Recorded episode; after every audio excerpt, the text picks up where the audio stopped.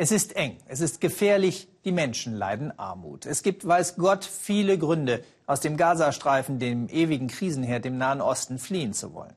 Aber in den Gazastreifen fliehen klingt völlig verrückt. Doch es gibt Menschen, die genau das tun.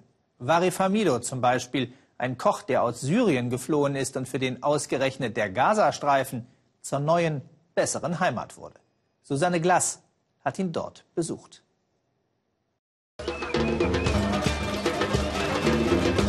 Das Leben hat ihn hier mittendrin abgesetzt. Auf dem Markt in Gaza City. Varif Hamido kann noch immer nicht fassen, was ihm passiert ist. Er begreift es als Glück. Andere würden es Pech nennen. Ein Leben abhängig von Gaza, Gemüse, Geflügel. Vor zwei Jahren ist er im abgeriegelten Gazastreifen angekommen.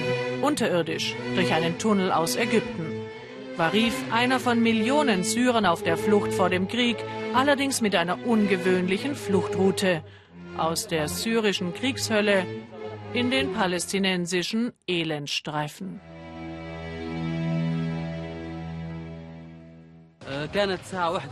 Ich erinnere mich genau. Als ich damals aus einem der Tunnel dort rausgekrochen bin, war es 1 Uhr mittags. Als erstes hatte ich das Gefühl, die Luft und überhaupt alles ist besser als in Kairo. Man riecht hier das Meer. Und dann bin ich am Strand entlang gelaufen und hatte das Gefühl, ich wäre am Strand in Syrien.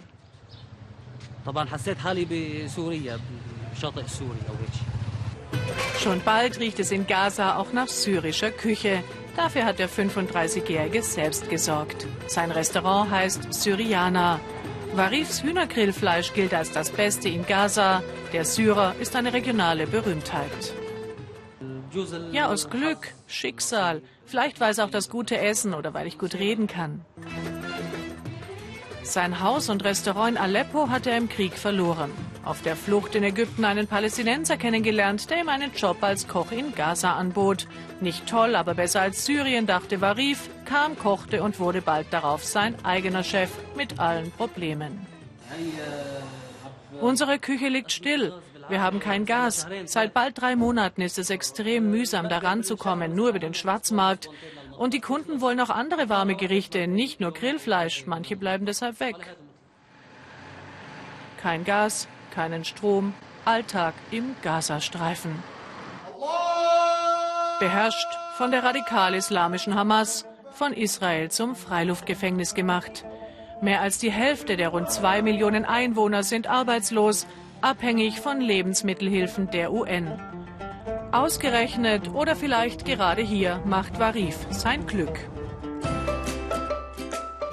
Inzwischen hat er sogar eine eigene Kochshow im Fernsehen.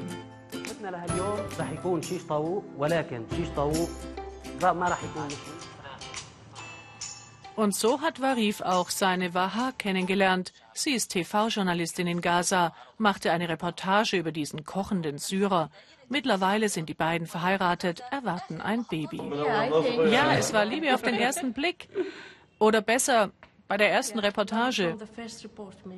Als 2014 der Krieg nach Gaza kam, war Warifan Wahas Seite, als diese berichtete.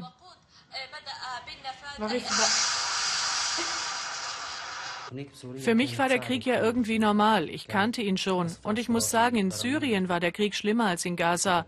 Er war ja überall völlig unkalkulierbar.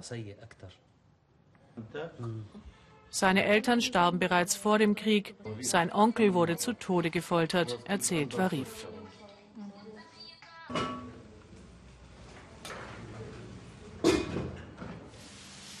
Aber wenn in Syrien Frieden ist, wollen wir zurück, machen ein Restaurant auf. Darüber sind sich beide einig, auch darüber, dass seine selbstbewusste Waha in der Küche die Chefin ist. In seinem Restaurant ist er der Boss, hier bin ich es. Nur den Kaffee darf Warif hier kochen, sagt Waha. Sie liebt ihn auch dafür, dass er nie versucht hat, sie zu zwingen, Schleier oder Kopftuch zu tragen, wie fast alle anderen Frauen in Gaza.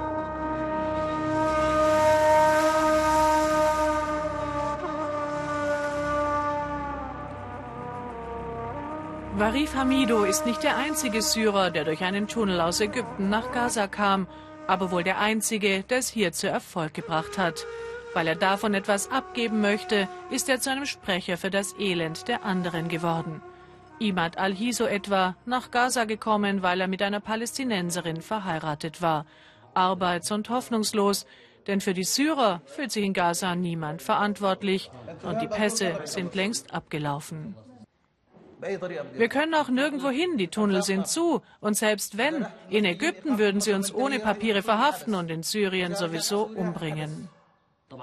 Ich appelliere an die Vereinten Nationen. Wir haben eine Liste mit 40 syrischen Familien, die völlig verzweifelt hier leben. Wir müssen eine Lösung finden. Das also ist die Schattenseite von Warifs Erfolgsgeschichte. Er ist genauso gefangen wie alle anderen Bewohner in einer trostlosen, meist stromlosen Stadt.